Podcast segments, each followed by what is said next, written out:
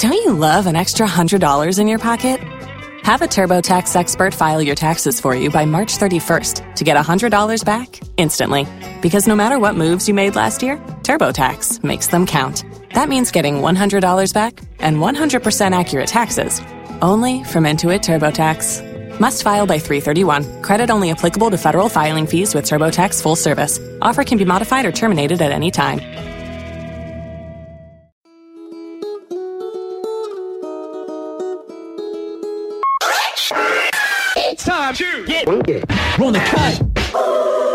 Herzlich willkommen, welcome, buenvenidos und wie die Fijianer sagen, Bula zu Nick Martins Travel Echo, dem Podcast rund ums Thema Reisen, Backpacking und Lifestyle. Fetter Content, coole Stories, Tipps und Tricks, Reisehacks, Do's und Don'ts und vieles mehr, alles ums Thema Reisen und Lifestyle. So hang loose, lehn dich zurück und sperr die Lausche auf, denn jetzt geht's was auf die Ohren.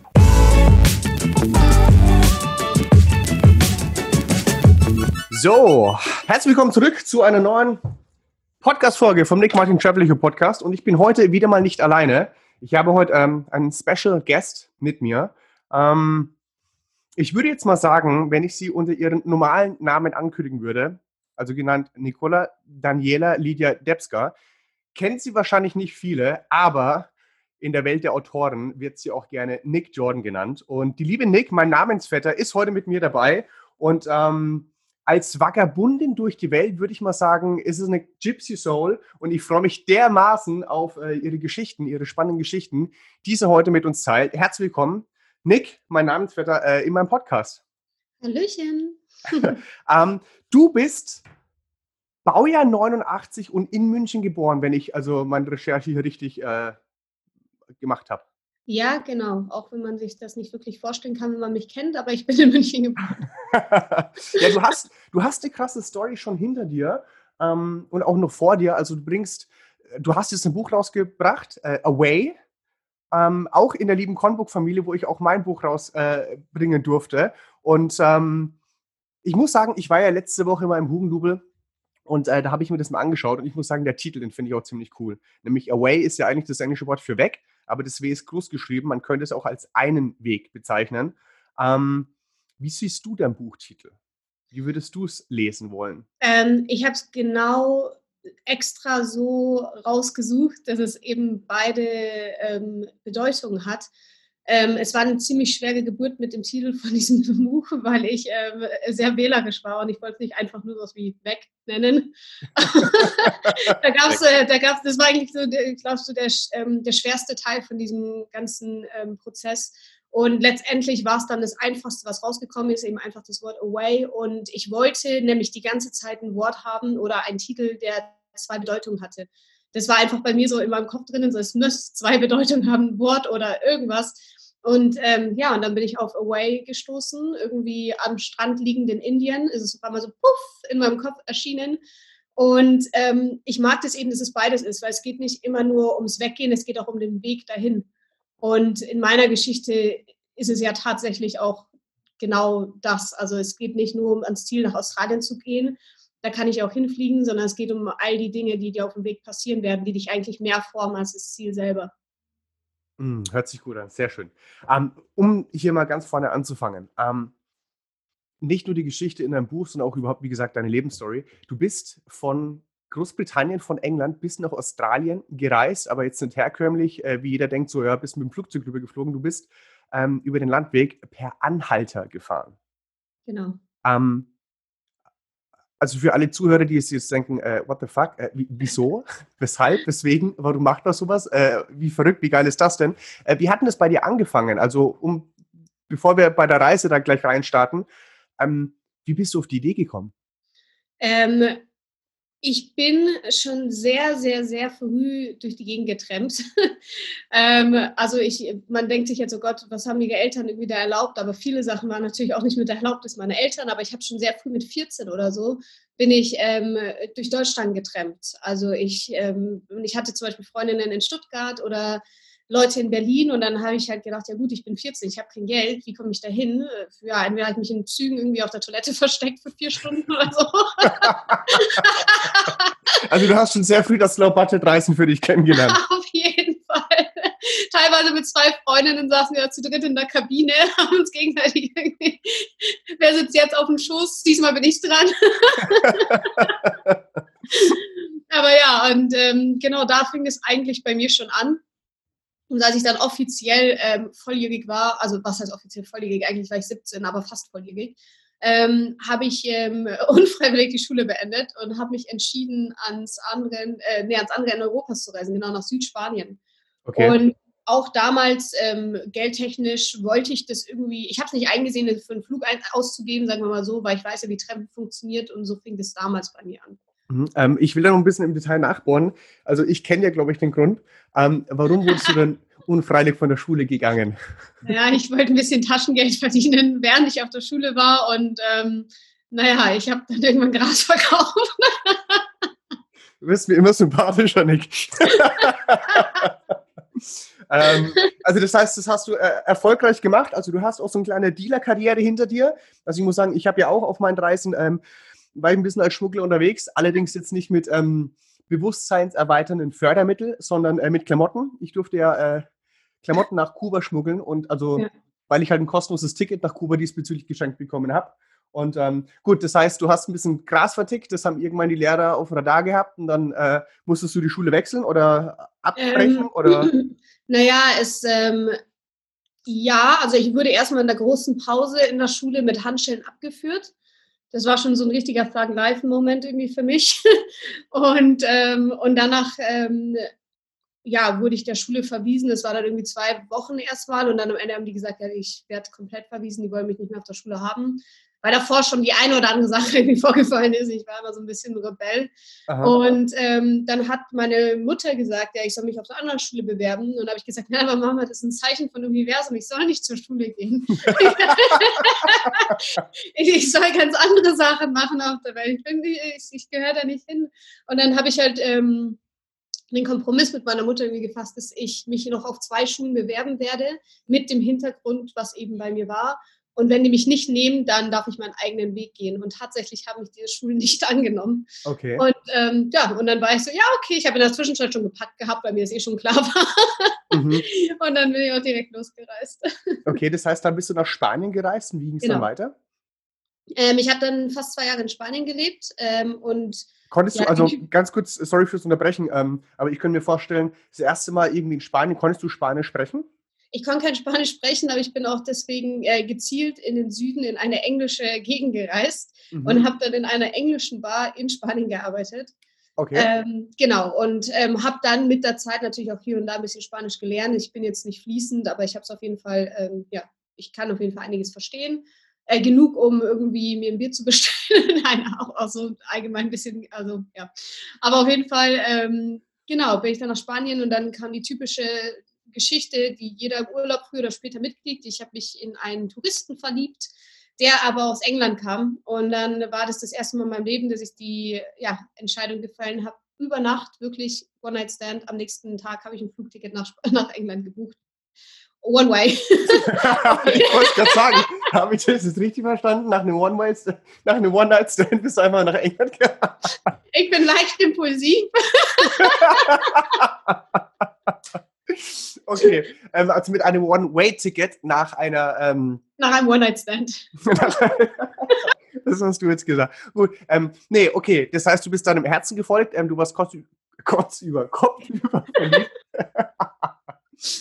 und bist ja. dann nach, äh, nach England gereist. Genau. Und die Beziehung hat tatsächlich zwei Jahre gehalten. Also es war jetzt nicht ganz so verrückt. Wir sind, ich bin hingeflogen, bin direkt bei dem Typen eingezogen und wir waren unterschiedlich wie Tag und Nacht. Ich meine so wirklich, stell dir vor, Mutter Theresa und Hitler treffen sich so ungefähr. Ähm, so verschieden waren wir. Und, das, äh, das, ist mal ein Vergleich, okay.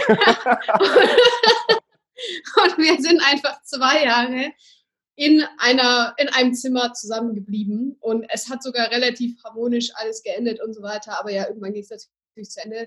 Und wir haben bis heute noch Kontakt, das ist das Witzige. Also wirklich, okay. ähm, es war nicht ganz so ein verrückter, ganz so eine verrückte Idee, wie ich dachte. Also es hat irgendwie doch funktioniert so ein bisschen.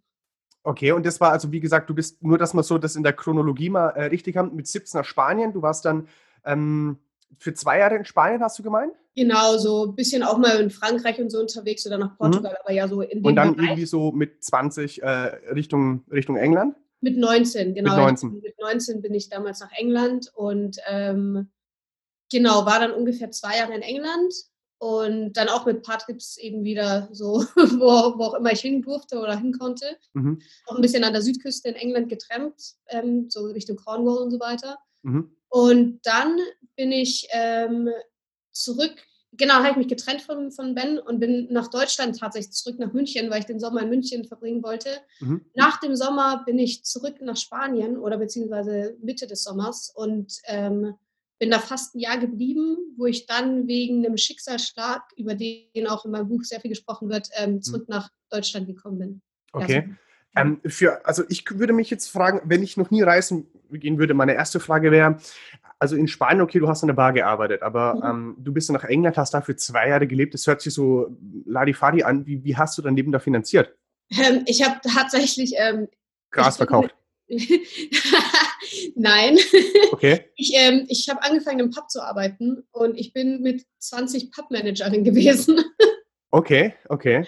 Genau. Ich, ich, also bei mir ist immer so, wenn ich was mache, dann 100 Prozent, wie man sich das auch vorstellen kann. Und ähm, genau, ich habe angefangen, Pub zu arbeiten, habe ich gesagt, ja, ich will hier nicht irgendwie Gläser polieren, mhm. ich will im Büro sitzen. Und dann habe ich mich ein Jahr lang hochgearbeitet und bin dann irgendwie Pubmanagerin gewesen, die jüngste, die es in der Firma damals gehabt. Okay, okay. Ja, genau. krass. Und dann ähm, bist du irgendwann wieder heim nach Deutschland nach der Beziehung und ähm, dann bist du nochmal ja, nach Spanien, dann bist du wieder in München gelandet. Genau. Und ähm, ja, wie ging es dann weiter? Dann, äh, also ich bin in München gelandet, weil mein Bruder verstorben ist, ähm, was damals eben für mich einiges mitgenommen hat, weil ich bis dahin die Jüngste in der Familie war und immer so ein bisschen eben sorglos war, nichts machen musste, immer so eben mein Leben leben konnte mit Gras verkaufen und durch die Gegend reisen. Mhm. Und durch diesen Schicksalsschlag habe ich mich auf einmal wie die Älteste in der Familie gefühlt. Ich musste mich um alles kümmern, musste irgendwie hier auf meine Mom irgendwie, dass es ihr gut geht, habe mich um die Beerdigung gekümmert, wirklich alles, habe Geld dafür gesammelt und gespart und habe mich wirklich um den ganzen Kram gekümmert. Das hat dann ungefähr einen, ja, sage ich mal, fast ein Jahr meiner Zeit genommen in München. Mhm. Und ähm, bin dann in die nächste Beziehung geschlittert. und mit Marcel. Und ähm, der hat mich dann so ein bisschen, ja, der hat mich kennengelernt. Ich habe mir auch gesa direkt gesagt, dass ich äh, schnell weg sein kann. Und zwei Monate später bin ich zu Spanien gezogen. und ähm, er war nicht so der Reisen, Reiseaffine und ähm, lebt seitdem er 17 ist in der gleichen Wohnung. Ähm, es äh, geht einmal im Jahr im Urlaub für zwei Wochen oder so. Und also, das also genau halt dein Beuteschema dann sozusagen. Komplett, hat super gepasst. Super.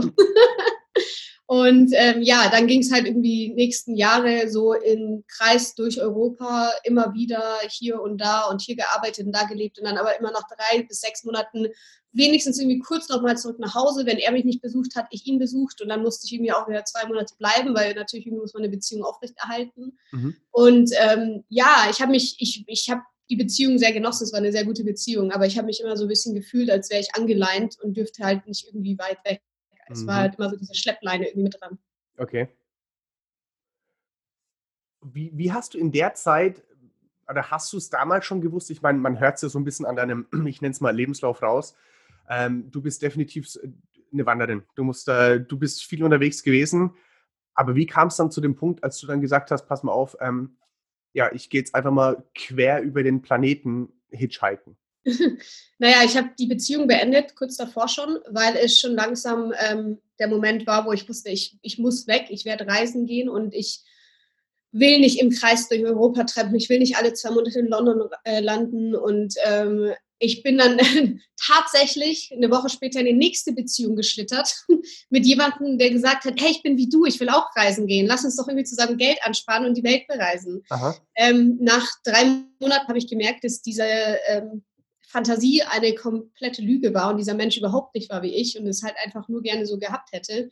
Und habe diese Beziehung auch beendet, was halt auch irgendwie nochmal ganz viel Drama mit sich gezogen hat und bin wieder in London gelandet, wo ich immer hingegangen bin, weil ich nicht wusste, wo ich hin soll. Und dann saß ich da in London und ähm, das Wetter war scheiße und ich habe ein Zimmer gemietet, was, ähm, pass auf, pro Woche 400 Pfund gekostet hat und es war so groß wie ein Schuhkarton. Also es war wirklich so groß wie eine Abstellkammer. in Camden und habe dementsprechend viel gearbeitet, um nur diesen Schuhkarton bezahlen zu können. Okay. Ähm, habe mich ähm, jeden Tag dazu gezwungen, in einem knallengen weißen Outfit äh, Burger zu servieren. Okay. Also richtig klischeemäßig wie in so einem amerikanischen ähm, Film aus den 60ern so. Mhm. Und irgendwann hat es mir halt gereicht. Und ich habe von sau vielen Leuten in dieser Zeit immer wieder gehört, die da irgendwie vorbeigekommen sind in dieses Restaurant, weil es war, ähm, ja, sag ich mal, eine Touri-Falle. Und habe immer wieder Traveler kennengelernt, die gesagt haben, ja, hey, wo kommst du her? Du siehst irgendwie nicht so typisch englisch aus. Habe ich kurz meine Story erzählt, dann wie es immer, hey, du müsstest mal nach Byron Bay. Das würde voll zu dir passen. Also da, da sind die ganzen langhaarigen Leute wie du. und du reist ja auch gerne. Und da müsstest du hin. Das würde dir voll gefallen. Naja, und nachdem ich das so innerhalb von zwei Monaten ungelogen 50 Mal gehört habe, also 50 vielleicht nicht, aber auf jeden Fall so oft, das ist fast schon, das Universum hat mir kein Zeichen gegeben, sondern es hat mir ins Gesicht geschrien. Mhm. Und dann war ich so, ja gut, ich sollte mal nach Byron Bay. Und ähm, ich habe mir die Flüge angeschaut und habe mir dann die Weltkarte angeschaut. Die Flüge waren mir viel zu teuer, die Weltkarte war mir viel zu groß, um sie zu überfliegen. Und dann habe ich mir gedacht, ich mache mal ein paar Stops auf dem Weg. Und die Stops ähm, waren dann aber sehr viele Stops, weil ich dachte, oh geil, Asien, oh, China, oh, Mongolei, oh, Scheiße, Russland, oh, Sibirien, wie geil wäre denn Sibirien? Und Dieses Gefühl kenne ich. ich könnte eigentlich in jedem Land einen Stopp machen. ja, auf jeden Fall, genau. Und dann dachte ich mir, okay, ich könnte jetzt 37 Flüge ähm, buchen und damit ähm, mir einen riesen ähm, Carbon Footprint irgendwie anangeln und mein ganzes Geld rausschmeißen. Oder ich mache das alles per Landweg. Und als dieses Wort Landweg in meinem Unterbewusstsein so Landweg, Landweg, Landweg rausgekommen ist, dachte ich mir so, Trenten, Trenten, Trenten. also haben Büsse und so weiter gar nicht mehr irgendwie, ähm, ja, haben keinen Platz mehr gefunden. Und dann habe ich mir das angeschaut, im ersten Moment, wo ich gedacht habe, ich trempe dahin, habe ich erstmal gelacht. Also wirklich, das, genauso wie es im Buch steht, ich saß vor meinem Computer und war so, ha, ha, hm, hm. so, das ist so eine tolle, doofe Idee. Ich ja, glaub, ich so, mache na, na, ich, ja, und so ging es dann weiter. Das war so die Geburt der Idee, sag ich mal. Okay, also bevor wir jetzt äh, auf deine Reise eingehen, ähm, ich könnte mir vorstellen, ich meine, du, du, hast, du bist impulsiv getrieben, du hast eine Idee, denkst, die ist doof genug, das mache ich jetzt auch. Also ich kenne dieses Gefühl, finde ich gut, finde ich, also finde ich sehr sympathisch. Mhm. Ähm, aber woher, woher kommt dieser Drive? Also woher sagst du, ja, ganz ehrlich, auch wenn ich ganz viele Fragezeichen habe, wenn ein Weg unbekannt ist, ähm, ich mache es trotzdem, weil ich persönlich äh, anhand von meiner Show, auch von dem Feedback von den Besuchern, kenne ich dieses Gefühl, dieses, ähm, ich würde es gerne machen, aber es ist so dieser riesengroße Faktor Unbekannter drinnen. Wie schaffst du es, dieses Gefühl, diesen, diese Angst vor diesem Unbekannten immer wieder ähm, ja, das beizustellen und es trotzdem zu machen? Ganz einfach, genau dieses Gefühl ist das, was mich antreibt. Es ist genau das. Es ist genau das Unbekannte, das wieder was erleben, mich lebendig fühlen. Ich meine, ähm, du kennst es genauso wie wahrscheinlich alle Leute hier zuhören, dieses Gefühl, wenn man in einer Stadt lebt oder an einem Ort lebt oder längere Zeit an einem Ort verbringt. Und am ersten Tag, wenn man eine bestimmte Straße runterläuft, die man noch nie davor gesehen hat, boah, geil, die Häuser, die Dächer, Dieses, oh, guck ja. mal, da voll süß der Laden, oh, schau mal, die Ecke sieht ja total hübsch aus mit den Blumen. Mhm. Tag zwei macht man es vielleicht auch nochmal, Tag drei auch. Ab Tag fünf fängt man schon an, irgendwie im Kopf rumzusingen. Am Tag äh, zehn ist man schon irgendwie beim Kopf, im Kopf schon bei der Arbeit, bevor man in der Arbeit angekommen ist. Und irgendwie nach einem Monat sieht man gar nichts mehr und findet alles scheiße und auf einmal nerven einem die Blumen und die Ecke ist scheiße und hier ist immer so viel los. Und das ist immer der Moment, wo ich sage, okay, jetzt geht's weiter. Weil ich einfach keine Lust habe, in meinem, ähm, in einem Trott zu sein. Ich habe keine Lust, mein, meine Welt nach innen komplett zu verlagern im negativen Sinne. Ich möchte präsent sein, ich möchte alles zu schätzen wissen und ich möchte Sachen sehen oder erleben, die mich wirklich erinnern, dass ich lebe und nicht in meiner Illusionwelt in meinem Kopf rumschwirre und über Zahlen auf dem Konto oder keine Ahnung, über irgendwelche Rechnungen oder Briefe nachdenken muss. Und genau das treibt mich an. Amen.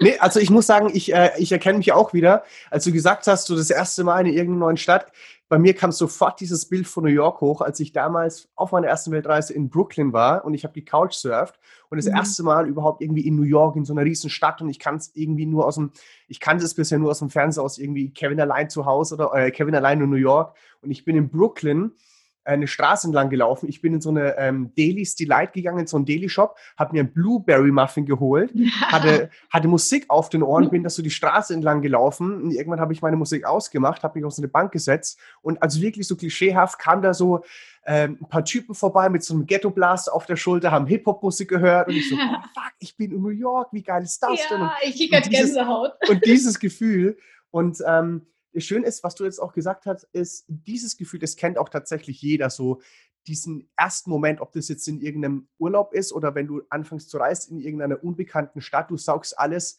also du hast noch keinen Filter auf dir und du saugst halt alles ungefiltert auf. Aber bevor es dann zur Routine wird, wie es du schon gesagt hast, ähm, pushst du dich selber, damit du dieses Gefühl weiter behältst sozusagen. Genau. Würdest du sagen, das ist ähm, addictive? Sowas von, ey, guck mich an. ich bin 31, ich bin seit 17 unterwegs. ähm, auf jeden Fall, weil ähm, es, es, weil dieses Gefühl ist einfach pures Glück. Also wenn du wirklich keine Sorgen hast und die hast du in diesem Moment einfach nicht. Und die Sorgen, die du hast, fühlen sich so wie gar nichts an. Also dieses, oh, wo schlafe ich heute, was esse ich heute? Für andere Leute ist es so die schlimmste Sorge, die man haben kann. Mhm. Aber wenn man einmal in diesem Reisetrotz, sage ich mal, drinnen ist, weiß man, diese Lösung findet man immer. Man mhm. findet immer was zu schlafen, immer was zu essen. Und wenn es eine Tankstelle ist und wenn es eine, keine Ahnung, eine Tütensuppe ist oder sonst was oder man, man, man findet eine Lösung. Und das ist halt das, was einen dann eben auch ähm, im weiteren Leben weiterhilft. Es sind einfach Sachen, die, die werden einem, man, man, man macht keine Probleme mehr aus kleinen Sachen. Und die Rechnung, die da irgendwie zu Hause einfliegt, ja, wenn man die halt gar nicht zahlen kann, dann ist es auch kein Problem. Man kriegt das Geld irgendwie schon zusammen, weil irgendwie geht es immer weiter. Ich meine, die letzten Probleme, die wir vor einem Jahr hatten, ne, die sind ja heute auch weg, oder? So, Leute verstehen nicht, dass man nach vorne schauen muss, weil wenn man zurückschaut, dann fühlt sich alles nicht mehr so schlimm an. So, mhm. Und das bringt einem das Reisen einfach bei alles Absolut. überwältigen zu können. Absolut. Ich muss sagen, seitdem ich reisen war, ich sehe auch keine Probleme mehr, sondern eher nur noch Herausforderungen. Die ja, machen das Stück genau. weit alles ein bisschen harmloser. Und ich weiß gar nicht genau, wer das gesagt hat, aber ähm, wenn du jung bist oder egal, geh einfach reisen, nämlich äh, das Geld äh, kommt irgendwann wieder zu dir zurück. Die Zeit aber nicht. Genau so ist es. Und wahrscheinlich hast du das auch gedacht und dachtest dann, ja, okay, fuck it, wenn so viele Leute gesagt haben, ich muss zu diesem Langhaardackel nach Byron Bay, dann mache ich das mal. Und dann hast du auf die Karte geschaut und dachtest dir, ja, äh, wie, wie war denn dann ungefähr deine Route? Also ich gehe jetzt mal davon aus, du hast wirklich viel geplant. Ich habe nicht viel geplant. Also ich sage immer grundsätzlich auch gerne, ich mache keine Pläne, ich habe Ideen. Weil äh, Pläne machen hat immer mit Enttäuschung zu tun und Ideen können immer geändert werden. Und ähm, ich bin, also meine Route war durch Europa auf jeden Fall zu reisen. Und als ich mir Europa angeschaut habe, ist dann eben auch ein Teil ähm, in mein Bewusstsein gekommen, der unbedingt sein musste, nämlich durch Polen zu reisen, weil da komme ich ursprünglich her. Mhm. Und zu dem Zeitpunkt hatte ich zu meinem Vater fast fünf Jahre keinen Kontakt mehr. Mhm. Und ähm, hatte den Drang, bevor ich so eine irrsinnige Reise mache durch Russland und so weiter und ich nicht weiß, ob ich diese überleben werde, sollte ich vielleicht nochmal zu meinem Vater und versuchen, irgendwie die Sachen aus der Welt zu schaffen, die damals nicht aus der Welt zu schaffen waren. Mhm. Ähm, und dann wollte ich auf jeden Fall durch die kältesten, isoliertesten Orte der Welt im Winter. Also das da muss ich sagen, da hast du, da, da, hast du mir was voraus, weil äh, die Transsibirische Eisenbahn, die steht noch sowas von auf meiner Bucketliste. Ähm, Ich muss aber, ich will auch gar nicht jetzt zu viel spoilern. Also einmal nicht äh, für dein Buch, aber auch nicht für meine Erfahrung, die ich irgendwann da machen will. Und ähm, ja. würdest du sagen, ich meine, in welchem Monat bist du losgereist? Ich bin im September losgereist. Das heißt, äh, und dann ging es schon gleich erstmal ein bisschen durch Europa und dann Skandinavien und dann mhm. Richtung Transsibirische Eisenbahn. Das heißt, du hast das Ding auch von dem Winter durchgezogen. Es war, ähm, ich war an Silvester in der Bahn. Okay, ähm, da jetzt war das eine Idee von dir zu sagen, ja, das mache ich, wenn es da irgendwo gefühlt mal minus 40 Grad ist? Oder sagst nee, du, äh, ja, scheiße, stimmt, da war ja was mit Winter und kalt? es war weder noch, ich wollte auf gar keinen Fall eine Bahn oder einen Bus oder sonst was nehmen. Und ähm, mein Vater, den ich kurz davor versöhnt habe, hat natürlich Angst um seine Tochter gehabt. Und ich hatte, ähm, da will ich jetzt auch nicht zu viel verlang, äh, ver verraten, aber es war auf jeden Fall ein Moment in, äh, in St. Petersburg, wo ich gemerkt habe, dass die Kälte mir doch ähm, körperlich zu schaffen macht. Mhm. Und meine Eltern, also beziehungsweise mein Vater, hat sich dann gedacht, weißt du was, die wollte ja unbedingt mit der transsibirischen Eisenbahn irgendwann mal fahren. Ähm, es ist ja bald Weihnachten, ich schenke jetzt einfach das Ticket, das muss sie annehmen und dann muss sie mit der Bahn fahren und dann wird sie auch nicht sterben in Sibirien. Und äh, ja letztendlich, ja, das ist, und letztendlich bin ich dann deswegen mit der Transsibirischen gefahren. War dann irgendwie so halb sauer auf ihn, aber irgendwie auch total excited, dass ich die Transsibirische nehmen kann, weil das ja doch auf meiner Bucketliste stand. Und ähm, genau, deswegen eigentlich. Okay. Ähm, um es vorwegzunehmen, bist du irgendwann in Byron Bay angekommen? Ich bin angekommen. Durch wie viele Länder ging es? Durch 20 Länder. Und wie lange hat, die, hat der Trip insgesamt gedauert? Ähm, ich, soweit ich mich erinnern kann, bin ich im März in Australien angekommen. Nee, am April in Australien angekommen. Also es hat sieben bis acht Monate ungefähr gedauert. Pi mal okay, Daumen. okay. Ähm, normalerweise würde ich jetzt sagen, so was war eigentlich so dein, dein verrücktester Moment, dein gefährlichster Moment? Weil ich das kenne von Leuten, die mich das immer fragen und ich musste ja. immer mit der Geschichte ankommen, als ich in Fidschi angeschossen wurde oder durch einen Hurricane gesegelt bin. Ähm, aber ich will den Spieß mal umdrehen. Ich würde dich gerne fragen, was war eine der schönsten Erfahrungen für dich im Herzen, die du gemacht hast, auf, dein, auf deiner Reise nach Byron Bay? Hm, ähm, da gab es einige. Ich würde sagen, einer der schönsten Momente war auf jeden Fall, als ich die Polarlichter zum ersten Mal gesehen habe. Hm. In da, welchem Land war das? Das war in Schweden und tatsächlich auch gar nicht mal so weit oben im Norden, wie man denken würde. Okay. Und also war schon Richtung Lappland oder also ich war ja, jetzt genau, vor ein paar Wochen in Lappland, es war quasi im, im, im Süden Lapplands, also Lapplands. Okay. ähm, genau. Und ich bin da mit so zwei Typen aus Lettau, bin ich mit dem, ähm, mit dem Bus getrennt, also mit ihrem Van und äh, die haben mich irgendwie mitgenommen und die wollten mich dann irgendwie nicht mehr wirklich rauslassen, aber nicht im creepy Sinne, sondern weil es war halt arschdunkel und da, wo die hingefahren sind, gab es halt einfach nach 5 Uhr nichts mehr. Also da war alles zu und da ist einfach niemand mehr auf der Straße gewesen. Okay. Und es hatte halt irgendwie in dieser Nacht minus, was weiß ich, 15 oder 20 Grad schon. Aha. Und ähm, die haben gemeint, hey, wenn du hier nicht wegkommst, dann stirbst du. Das werden wir uns irgendwie nie verzeihen. Und äh, wir nehmen dich jetzt einfach mit. Okay. Und ich saß dann bei denen auf der Hütte und habe dann irgendwie so rausgeguckt und dachte, ja, das wäre doch der perfekte Ort für Polarlichter. Und ähm, habe die dann gefragt, ja, gibt es hier Polarlichter? Wann seht ihr denn immer so? Und habe immer so auf Fenster geschaut. Und dann haben die halt gemeint, ja, hier gibt es die tatsächlich tatsächlich nicht. Also wir haben die auf jeden Fall noch nie gesehen. Ich so, geht ihr abends auch mal spazieren? Und haben nochmal so ins Fenster geschaut. Und dann haben die gemeint, bist du irre? Wieso sollten wir denn abends hier spazieren gehen? Hast du mal rausgeschaut? Ich so, ja, schön. Und ähm, die, haben, die waren feste Überzeugung, die wird man dort nicht sehen. Aber ich, wie immer stur, habe mir gedacht, ach, ich gehe jetzt trotzdem mal raus spazieren, weil ich einfach irgendwie in diesem Wald stehen wollte, mitten in der Nacht. Und dann bin ich an eine Lichtung gekommen und in dem Moment, als ich wirklich diese Lichtung betreten habe, kam so ein, so ein bisschen so ein Windstoß und auf einmal habe ich irgendwie so gespürt, so irgendwas passiert hier gerade. Ich kann es auch gar nicht wirklich beschreiben. Und ich habe nach oben geschaut und auf einmal fing an der ganze, also der Himmel fing an zu tanzen. Also auf einmal grünes Lichter und er hat getanzt und ich habe einfach mal angefangen zu heulen, weil das war einfach so ein Moment, weil ich auch nicht ich weiß auch nicht, ich war auch ultra übermüdet an dem Tag, es kommt noch dazu. Ich hatte ein paar Gefühlsausbrüche in meinem Buch, das kann man dann noch schön nachlesen. Aber ähm, ich, ich war einer dieser Momente, wo ich wirklich geheult und gelacht habe und getanzt habe und nach oben geschaut habe und gedacht, geil, Mann, scheiße, geil. Deswegen wollte ich in den Norden, ich wollte diese scheiß Dinger sehen. Okay, ach geil. Ja, dieses geil. Gefühl, wenn du die mal siehst, das ist äh, definitiv unbeschreiblich. Ich durfte das damals 2017 in Island ja, ähm, für mich erleben. Das war da, da wurden sozusagen die Nordlichter gejagt. Früh ja, um drei ja. Uhr mit einem kleinen Mietwagen rausgefahren aus Reykjavik, dass halt keine ähm, Störlichter da sind. Und wenn du ja. dann so, also ich habe es auch in grün gesehen. Mein Ziel ist es tatsächlich, irgendwann mal so blau-lila Lichter zu sehen. Ich, glaube, das sind ja so verschiedene Sonnenfrequenzen. Mhm. Grün ist noch so ein bisschen leicht und wenn so blau, ähm, lila, die sind dann richtig, richtig stark. Also steht auch noch auf meiner Bucketliste. Ähm, was mich jetzt mal interessieren würde, weil ich tatsächlich auch ähm, den Daniel Lacuna schon mal im Podcast hatte.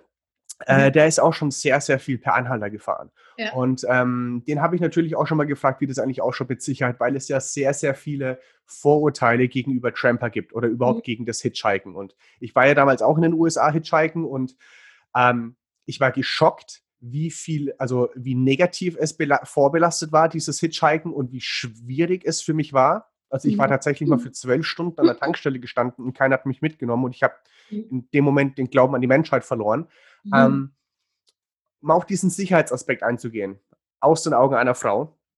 Ähm, wie würdest du das einschätzen, beziehungsweise für alle Zuhörer beziehungsweise Zuhörerinnen? Würdest du den raten, mal zu, per Anhalter zu fahren oder ist es ein absolutes No-Go oder gibt es da ein paar Tipps oder Tricks, die du gerne raushauen würdest? Also, ähm, so schwer zu sagen, weil ich will, ich sage immer, es ist typabhängig. Auch wenn es jetzt hart klingt, aber es ist typabhängig. Wenn man allgemein eine Intuition hat für Menschen und, sage ich mal, auch mal Nein sagen kann und sich dann nicht irgendwie äh, nicht traut, weil man irgendwie sagt, okay, da bin ich mir aber zu schüchtern und ich will auch niemanden verletzen, mhm. dann würde ich sagen, kann man das machen. Aber ich, ich, ich rate immer, Übung zu kriegen. Und zwar am besten nicht alleine. Mhm. So als Frau, wenn man irgendwie die beste Freundin, einen Freund oder irgendjemand mal mitnimmt und das dann irgendwie zuerst mal in, in so einem Rahmen in Deutschland macht oder so, einfach ein Gefühl dafür zu kriegen ähm, würde ich auf jeden Fall sagen. Und dann gibt es natürlich noch so ein paar Sachen, die ich eben immer mache, wie du auch jetzt schon gesagt hast, an Tankstellen stehen. Äh, Finde ich zumal wesentlich sicherer, als mich einfach in eine Straßenecke zu stehen mit dem Daumen raus. Mhm. Ähm, aus mehreren Gründen. Erstens vom Verkehr her ist es sicherer. Zweitens äh, kannst du nicht wirklich bestimmen, wer da für dich anhalten wird. Und jeder könnte da jederzeit anhalten. Drittens wirst du nicht gesehen, falls dir tatsächlich was passiert und du ins Auto gezogen wirst. An der Tankstelle kannst du auf die Leute zugehen, auf die du Lust hast, wo du ein mhm. gutes Gefühl hast, auf Frauen, auf Familien, auf Pärchen oder Leute, die einfach sympathisch rüberkommen. Kannst erstmal ein bisschen mit denen quatschen. Die fühlen sich besser, dich mitzunehmen. Du fühlst dich besser, mitgenommen zu werden. Und dann ist es auch irgendwie ein ganz anderes Spiel. Und klar, in China, irgendwo im tiefsten China, wo die Leute kein Wort verstehen und Angst vor dir haben, weil du nicht chinesisch bist, wird es dann wieder eine ganz andere Nummer. Aber so in so Ländern, wo man irgendwie ähm, ja unser Verständnis, sage ich mal, hat, Aha. ist das, glaube ich, die beste Lösung, tatsächlich mit den Menschen zu kommunizieren und nachts nicht zu trampen als Frau. Das ist auch bei mir so ein Ding, so ein No-Go. Genau. Okay. Ich muss sagen, ähm, ich finde es, ich es ja ähm, echt schön, dass wenn du jetzt sagst, hey, ich war in China, und äh, die verstehen dich nicht. Du sagst es nicht mit, oh mein Gott, ich war in China, die verstehen dich nicht, sondern du musst darüber selber lachen. Das, äh, ich, ich kenne dieses Gefühl, wenn ich jetzt an, die, an Fiji denke oder an irgendwelche Dinge, die mir passiert sind. Im Nachhinein zieht mir die Dinge immer viel positiver und es ist ja ein Stück weit Lebenserfahrung. Mhm. Ist es so ein Ding, dass du auf deinen Reisen, also vielleicht jetzt nicht gerade auf der Reise, aber vielleicht seitdem du von der Schule geschmissen wurdest, ähm, irgendwie für dich gelernt hast, so Dinge positiv zu sehen in meinem Leben? Oder ist das so ein Learning, das du auf deinen Reisen hattest? Auf jeden Fall. Also Dinge positiv zu sehen und auch einfach Dinge nicht ernst zu nehmen. Also auch die gefährlichsten Situationen. Ich bin dann, also ich habe so oft in meinem Kopf so oft diesen Gedanken, oh scheiße, und was ist, wenn ich jetzt hier sterbe? Oder was? Und dann denke ich so, ja, dann, dann ist es halt so. dann ist es, ja. Ich habe einfach gelernt, besonders durchs Fremden, dass man keine Kontrolle übers Leben wirklich hat. Man hat es zu einem gewissen Grad, dass man ein paar Entscheidungen fällen kann. Aber allgemein hat man keine Kontrolle. Und wenn Sachen schieflaufen, muss man die meistens einfach akzeptieren. Und was bringt es einem, wenn man zwei Optionen hat, die beide nichts an der Situation ändern können? Entweder man ist scheiße drauf, wochenlang, tagelang und flucht herum und macht sich damit selber und seine ganze Umwelt schlecht drauf. Oder man lacht einfach drüber und scheißt drauf und geht das nächste Problem an. Im Endeffekt, beides wird an dem Problem selber nichts ändern, aber du hast die Entscheidung, wie du damit umgehen wirst. Und das lernt man einfach, wenn so viele Sachen schieflaufen. Irgendwann denkt man sich so, ich könnte jetzt jeden Tag heulen, ja, aber das bringt mir überhaupt nichts, außer dass mein Leben dann kacke ist. Mhm. Also da, erinnert mich so ein bisschen an dieses Sprichwort, ist also wie beim Pokern, ist egal, welche Karten du hast, es kommt immer darauf an, wie du deine Karten spielst. Also wie genau. du die Probleme angehst. Genau so ist es, ja. Wie, wie war für dich dann das Gefühl, als du ähm, für sieben, acht Monate unterwegs warst und ich bin mir sicher, kann man in deinem Buch, ich meine, es ist ja ein fetter Schinken eigentlich, äh, nachlesen, dass du ganz viele Dinge erlebt hast. Wie war dieses Gefühl, dann in Byron Bay anzukommen? Weil es lustig ist, ich war ja Anfang diesen Jahres auch in Byron Bay, als dann dieses ganze Corona-Gedöns losging. Ja. Und ähm, ich weiß, ich war damals an Art Factory an diesem Hostel und bin mhm. dann an den Strand vorgegangen und auf einmal war der gesperrt. Und ähm, ich kenne Byron Bay und ja, das laufen ganz viele Leute mit langen Haaren rum und, und surfen. Also ich fühle mich da immer total heimisch.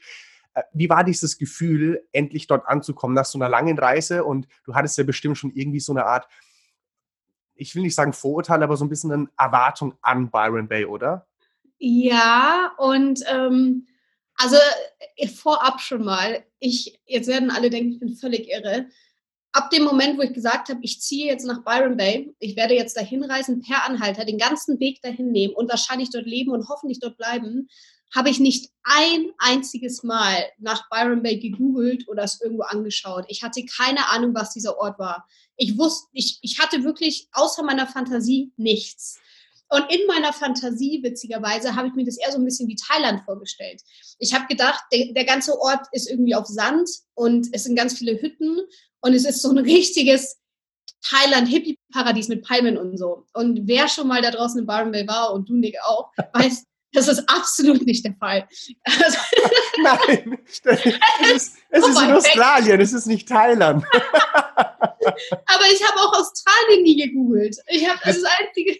Das heißt, du warst vorher auch noch nie in Australien irgendwie unterwegs. Ich war also, davor noch nie in Australien, noch nie auf dieser Seite der Welt. Und ich habe ich, ich ja, da, da, kann man mal hinhitchhiken, ohne sich zu informieren. Klar, geht. Ich mache das grundsätzlich so, wenn, wenn mir jemand einen Ort empfiehlt, der sagt, da würdest du hinpassen, dann bin ich so, ja gut, dann gehe ich da mal hin. Also auch beim Reisen, wenn ich jetzt in Vietnam bin und jemand sagt, da musst du unbedingt nach Saigon oder so, dann äh, gucke ich mir Saigon nicht an, sondern ich gehe da einfach hin. Und mhm. weil ich will dann keine Erwartung eben haben von irgendeinem Foto, was ich mal auf Google gesehen habe. Okay. Und, Sorry, äh, dass ich dich da unterbreche. Behalt mal den Gedanken. Ähm, jetzt ja. kommt eine ganz untypische Frage, so richtig konventionell.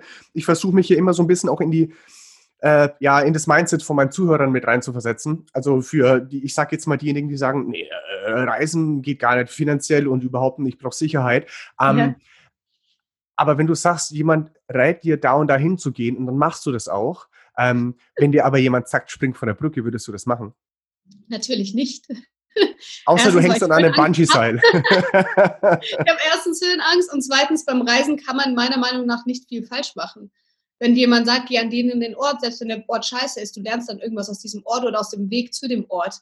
Beim Bungee-Springen oder ich soll von der Brücke springen, könnte ich mein Leben damit definitiv riskieren. Und zwar sehr eindeutig fast schon. Und ähm, ja, wenn ich an den Ort will und es hat bei den anderen 50 Orten auch geklappt, dahin zu fahren, dann werde ich auch an den 51. Ort trampen und mir den angucken. So. Okay, sehr schön. Also, ähm, aber auch Bungee-Springen kann ich aus eigener Erfahrung sagen, äh, es ist, äh, ist krass, es ist nice und es ist ein unwahrscheinlich krasses Freiheitsgefühl, weil du selber der oder diejenige sein musst, die halt wirklich da from diesem Edge runterspringt. Und ja. also ich habe das damals in Zentralamerika gemacht, in Costa Rica, der größte oder der tiefste lateinamerikanische Bungee, 143 Meter. Ähm, kann ich dir auch mal empfehlen. Boah, ich glaube, da bist du mir einen Schritt voraus, was diese Mut angeht. Ich habe echt extreme Höhenangst. Äh, ja, aber das, äh, ja gut, okay, bei Bungee-Springen da, ja, fühlt man es auch. Ich glaube, ich habe auch ein bisschen Höhenangst. Ähm, mhm. Aber ich habe damals in Neuseeland auch einen Fallschirmsprung gemacht ähm, mhm. über Lake Taupo und das realisiert dann hier eigentlich gar nicht, wie hoch das ist. Du, du guckst einfach nur an so einem Fenster oder raus und du siehst eigentlich wie so eine Art Postkartenmotiv. Ja, das, ja. Der einzige Mindfuck ist, dass du dir denkst, warum sollst du aus einem funktionierenden Flugzeug springen? Das war halt so dieser Punkt, wo du denkst immer, Nick, hast du eigentlich noch alle äh, Tassen im Schrank so in der Art? Aber gut, ja, ich meine, der, der, eine springt, der, der, eine springt aus einem funktionierenden Flugzeug, die andere ähm, reist irgendwo hin, weil andere gesagt haben, geh da mal hin und man googelt ja, es ja, nicht. Voll, und dann, voll. dann, ist es kein Sandstrand wie in Thailand. Es sind ähm, also Palmen ja, aber es ist, ist, halt keine thailändische Idylle. Das heißt, du kamst an und warst enttäuscht oder wie, äh, wie ging es weiter? Also es war, es war gemischt. Also ich bin, als ich damals schon in Darwin angekommen bin, hatte ich eine, habe ich mich mit einem, also ich habe mich angefreundet mit einer Australierin, die ein gleiches Mindset hatte wie ich. Und die hat zu mir gesagt, ja, ich hoffe, du wirst nicht enttäuscht sein, wenn du in Byron Bay ankommst. Denn ich glaube, du ähm, hast dir das irgendwie sehr auf so ein Podest gestellt und was Byron Bay vor 30 Jahren war, ist es einfach nicht mehr. Und dann hat sie ähm, mir schon so ein bisschen Wind aus den Segeln genommen, habe ich schon so ein bisschen darauf vorbereitet, auch schon ein bisschen so umschrieben, was sie damit meinte, dass eben mittlerweile auch sehr touristisch ist und sehr viele, ich sage jetzt mal, ähm, keine Ahnung, reiche Studenten oder äh, gerade Abiturienten dahin reisen mit dem Taschengeld von den Eltern und sich irgendwie wegknallen in irgendwelchen Hostels und irgendwelchen Cheeky Monkey Bars und dann halt irgendwie ähm, ja, sich einmal im Leben ein Surfboard kaufen, was sie nicht wirklich benutzen können, aber Hauptsache 50 Fotos am Strand machen mit dem Surfboard und hier, hier ähm, Lipshaker und so. Jawohl. Genau, und, ähm, und ich habe dann gedacht, ja, aber in jeder Welt gibt es einen Teil, den du siehst und einen Teil, den andere Leute sehen. Und ich habe mir dann so ungefähr, mach dir die, die Welt, wie sie dir gefällt, bin ich nach Byron dann gegangen und habe versucht, diesen Teil einfach nicht zu sehen mhm. und habe versucht, wirklich ähm, jetzt spirituell gesagt, die Energien von Byron Bay zu spüren, die ja auch eine krasse, äh, sag ich mal, Geschichte haben. Und habe versucht, mich auf die Leute zu konzentrieren, von denen ich dachte, ich einfach ähm, was mitnehmen kann.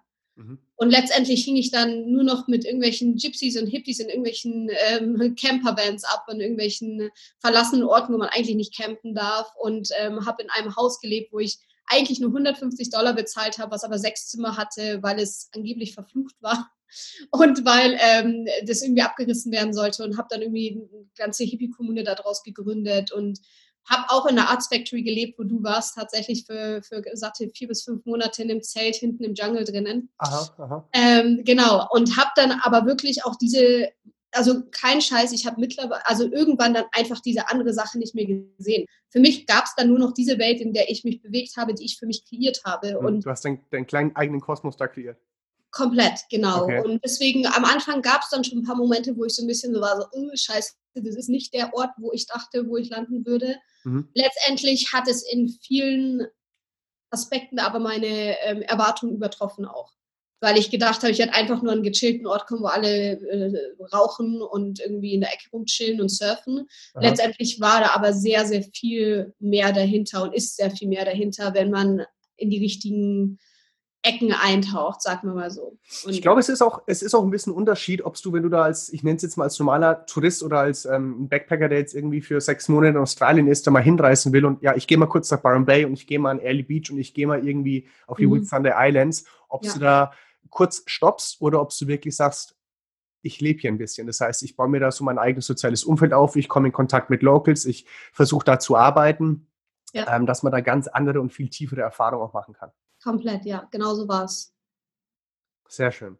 Und ähm, vielleicht jetzt mal so zum Schluss, weil du es vorhin angesprochen hast, ob das jetzt das Zelt in der Art Factory in Byron Bay war oder äh, dieses ja, Haus mit sechs Zimmern, wo du 150 Dollar gezahlt hast, im Vergleich zu deinem Schuhkarton in London. Wenn ja. du das jetzt mal so als Perspektive siehst und ja ich könnte mir vorstellen, du bist eine riesengroße Inspiration für ganz viele da draußen, einfach zu sagen, hey, die ist als Frau einfach mal losgereist, die reist immer der Nase nach oder ähm, wenn irgendwelche Leute sagen, gehen da, mal, da und da mal hinreisen. Was, was würdest du sagen, was das so eigentlich dein, dein größter Gamechanger ist von diesem Schuhkartonleben in dieses freie Byron Bay irgendwie gereist zu sein?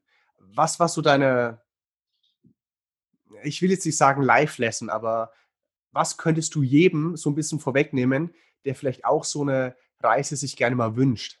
Der jetzt vielleicht gerade zu Hause sitzt oder vielleicht auf dem Weg zur Arbeit diesen Podcast hört und sich denkt, fuck, jetzt sind diese beiden Weltenbummler, unterhalten sich da miteinander und haben die ganze Welt schon bereist und ich gehe immer noch in meinen beschissenen 9-to-5-Job. Ähm, würdest du denen irgendwie gerne was mit auf den Weg geben wollen? Ähm, naja, also ich würde sagen, nach einer Reise kann man ja immer wieder zurückkehren zu diesem 9-to-5-Job oder in seinen Schuhkarton und danach weiß man andere Sachen auch anders wieder zu schätzen. Das ist so einer der meist, also der, der größten, ähm, wie sagt man, Lessons, die ich eigentlich gelernt habe, dass man ähm, lernt, alles lieben zu lernen. So, mhm. also man, man, man, wenn man wirklich so eine Reise oder mehrere Reisen hinter sich hat, dann ist man so glücklich und so irgendwie vernetzt mit sich selbst, dass man das Glück überall findet, auch wenn es ein Schuhkarton in London ist. Ich würde jetzt da wahrscheinlich leben können in diesem Schuhkarton in London und ich wäre wahrscheinlich ganz, ich hätte einen ganz anderen Mindset, als ich vor vier Jahren damals gehabt hätte. Es und ich glaube, ja? Äh, äh, sorry, dass ich wieder unterbreche. Ich finde es einen super interessanten Aspekt, aber ich glaube, auch so viele ähm, Dinge, die wir gemeinsam haben, ich glaube nicht, dass, also ja, du könntest in einem Schuhkarton noch leben, weil du ein anderes Mindset hast. Das heißt, du würdest es wahrscheinlich wieder total zelebrieren, wenn du irgendwie mal in Asien warst und auf einmal bist du wieder in London und du hast einfach mal warmes, fließendes Wasser. Oder du ja. hast einen Einkaufsladen direkt unten um die Ecke an der Straße, wo du dir Tag und Nacht irgendwas zu essen oder zu trinken kaufen kannst. Das ja. heißt, so kleine Dinge weißt du wieder zu schätzen. Ja. Aber, und ich bin davon überzeugt, ähm, nicht von der wirklichen Räumlichkeit her, aber der Schuhkarton wäre für klein, wäre zu klein für dich. Ja. Du würdest in diesem Schuhkarton nicht mehr leben wollen. Ich, ich sage ja auch nicht auf Dauer. Ich sage ja auch nicht auf Dauer. Bitte nochmal? Ich sage auch nicht auf Dauer dort wieder leben wollen. Ah, okay. Aber Okay, ähm, ja. weil äh, gut, Dauer ist halt auch auch wieder so eine Sache. Ich plane, wie gesagt, nicht gerne. Ich habe Ideen und ich plane keine Zukünfte. Also ich würde jetzt nie irgendwie sagen, hier möchte ich mein Leben verbringen. Hm. Weil ich verändere mich jeden Tag, jede Woche, jeden Monat, wo ich kann nicht sagen, was ich nächsten Monat möchte. Ich kann nicht sagen, was ich nächstes Jahr will, weil ich würde eine komplett neue Nick sein. Und ähm, ich habe auch, äh, keine Ahnung, ich habe manchmal Ideen, wo Leute sagen, okay, das passt jetzt überhaupt nicht, dass ich irgendwie vor zwei Jahren gesagt habe, ich will mal im Marketing in einem Büro arbeiten. Und dann habe ich das in Köln mal gemacht, weil ich will alles so ein bisschen von jedem Leben ein bisschen was mitnehmen und alles ausprobieren, um mich auch mehr in diese Welt hineinversetzen zu können. Aber ja, dann würde ich sagen, als Lesson, die man ähm, mitnehmen kann, wenn man eben diese Kontraste hatte, auf jeden Fall, man braucht den Schuhkarton nicht und den 9-to-5-Job. Also das ist das, wenn du da jetzt gerade wirklich jemand zuhört, der jetzt gerade zu seinem 9-to-5-Job fährt, ähm, auf den er keinen Bock hat, dann lass es.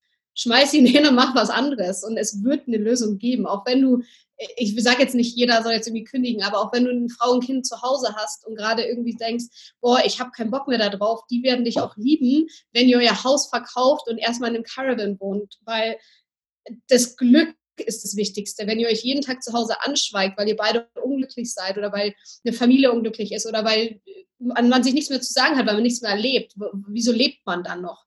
Dann ist das Auto oder das Haus oder was weiß ich, das Geld auf dem Konto auch gar nichts wert, weil man es auch nicht zu schätzen weiß. Es ist einfach nur eine Sicherheit, die man um sich herum baut, die aber komplette Illusion ist. Und ja, das habe ich auf jeden Fall gelernt. Ah, sehr schön. Ich ganz ehrlich, ich, äh, ich will es jetzt einfach mal so auf dem Raum stehen lassen. Ähm, ich glaube, wir können uns gefühlt noch stundenlang äh, unterhalten über irgendwelche Reisestories, die wir erlebt haben, äh, irgendwelche Pläne, die man irgendwie noch hat, äh, ja, Plätze, Orte auf dieser wunderschönen Welt kennenzulernen. Ähm, wir haben uns ja das letzte Mal schon mal kurz telefoniert, weil du auch jetzt anfängst, äh, Vorträge zu geben. Und ich bin super, super gespannt, äh, wie es damit weitergeht. Ähm, erstes Step ist jetzt auf jeden Fall für alle Hörer, die jetzt sagen, hey, ich würde da auch noch stundenlang zuhören können, ähm, muss ich mal sagen, holt euch das Buch. Away ist jetzt im Handel vom Conbook Verlag. Äh, vielleicht gibt es irgendwann eine Combo auf Amazon, wo man sagt, die meistgekauften Bücher sind äh, Away und die geilste Lücke im Lebenslauf. Äh, you, you never know. Ähm, nee, aber vielen lieben Dank, Nick, dass du in diesem Podcast warst. Ähm, deine ganzen Kontaktdaten, äh, wie man dich erreichen kann über Instagram oder sonst irgendwas, ich baller das alles in die Shownotes mit rein.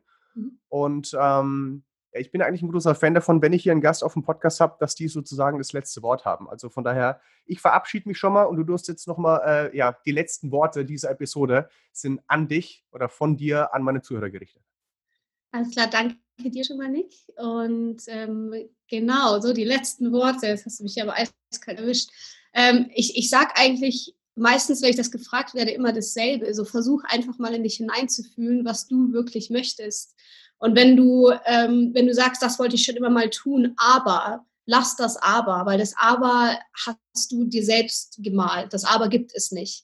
Es gibt nur Sachen, die man wirklich tun kann und tun will. Und ähm, die Gesellschaft zwingt dann immer dazu, Abers aufzubauen, aber in der möchtest du ja nicht leben, sonst hättest du ja die Idee eigentlich nicht. Insofern, äh, ja, such dir den Weg in die Freiheit und brich auf, lass deine steifen Schuhe zurück, geh barfuß und äh, ja, schreib ein Buch. schreib ein Buch übers Reisen. okay, sorry, jetzt muss ich halt doch nochmal reingrätschen, weil ich hier noch so einen Spruch auf der, auf der Lippe habe. Ähm, du bist Autor deines eigenen Lebens. Äh, deines eigenen Lebens. Das heißt, nimm den Füller in die Hand und schreib deine eigene Geschichte. Genau so ist es. Hm. Super, danke Nick. Nick, vielen lieben Dank, dass du mit am Start warst. Sehr gerne. Ciao.